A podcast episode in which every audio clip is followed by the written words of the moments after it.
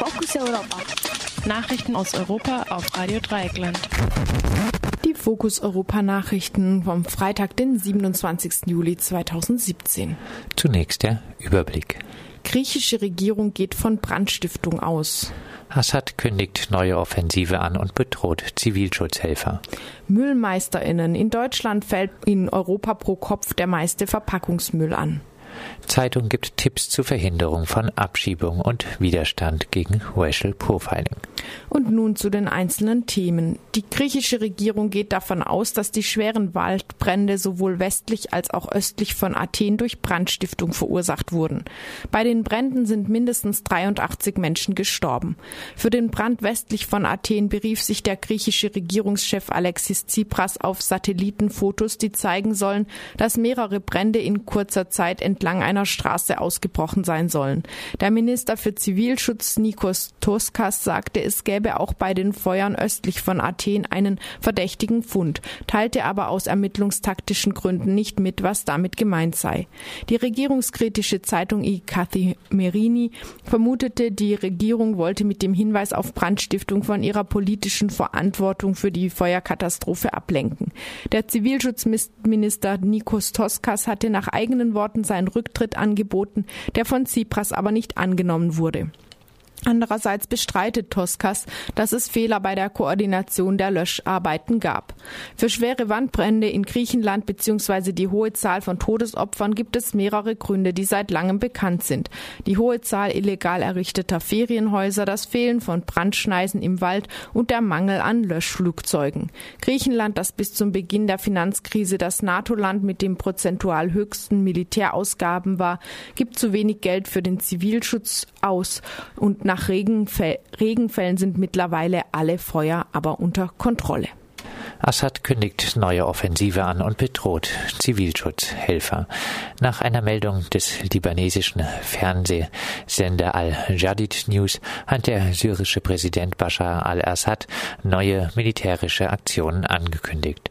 Nachdem die Offensive der Regierungstruppen im Süden Syriens weitgehend abgeschlossen ist, will Assad nun vor allem gegen die Region um Idlib vorgehen.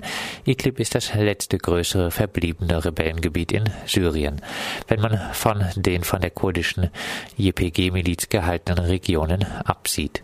In der Region um Idlib hat die türkische Armee aufgrund eines mit Russland und dem Iran ausgehandelten Abkommens zahlreiche Stützpunkte errichtet.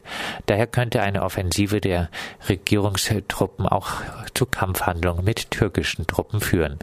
Assad drohte auch der Zivilschutzorganisation Weißhelme, die seit Jahren in Rebellengebieten tätig ist. White Helmets, die sich nicht ergeben würden, würden wie Kämpfer, die sich nicht ergeben, liquidiert, soll Assad gesagt haben. Nach russischen Medienberichten Monaten bezeichnete Assad die Weißhelme auch als Terroristen. Weißhelme retten Menschen unter Trümmern und leisten medizinische Hilfe. Es ist eine Organisation syrischer Freiwillige, die über Spenden finanziert wird.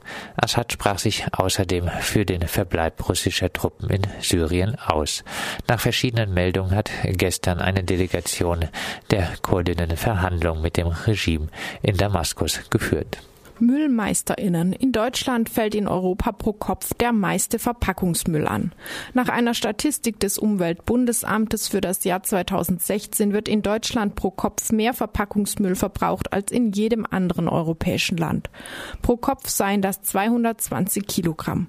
Gut ein Zentner mehr als der europäische Durchschnitt von 167 Kilogramm.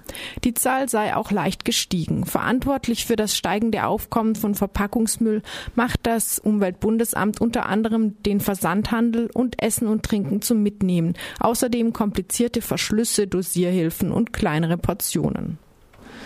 Zeitung gibt Tipps zur Verhinderung von Abschiebung und Widerstand gegen Racial Profiling.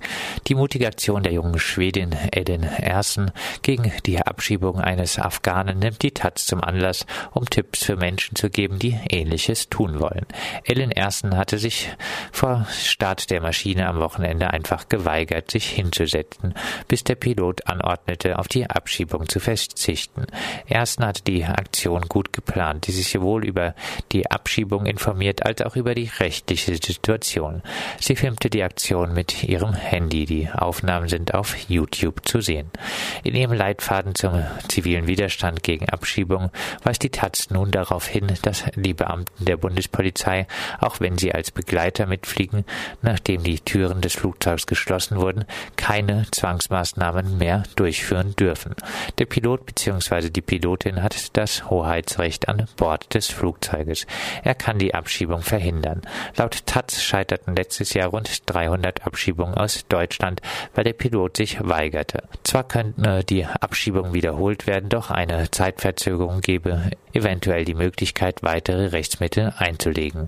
Verschiedene rechtliche Konsequenzen drohen allerdings auch wegen der Verhinderung einer Abschiebung. Die Taz gibt auch noch Tipps für weitere Möglichkeiten von zivilen Ungehorsam, unter anderem bei Racial Profiling. Kontrollen nur aufgrund äußerlicher Merkmale sind verboten. Wenn Polizisten zum Beispiel aus einer größeren Gruppe von Menschen die Person mit dunkler Hautfarbe herausgreift und kontrollieren will, dann könnte es sich um illegales Racial Profiling handeln.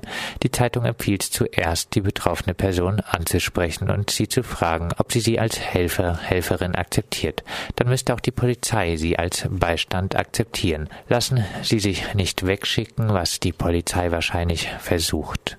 Fragen Sie die Polizei nach der Rechtsgrundlage. Ruhig bleiben, für Aufsehen sorgen, möglichst filmen. Wenn die Polizei wegen des Films etwas sagt, sagen sie, es sei für ihre eigenen Unterlagen. Das Ziel ist, den Polizisten die Lust am Profiling zu nehmen. Alle Tipps passen leider nicht ausführlich in diese Nachricht. Interessierte sollten erstmal in Ruhe nachlesen.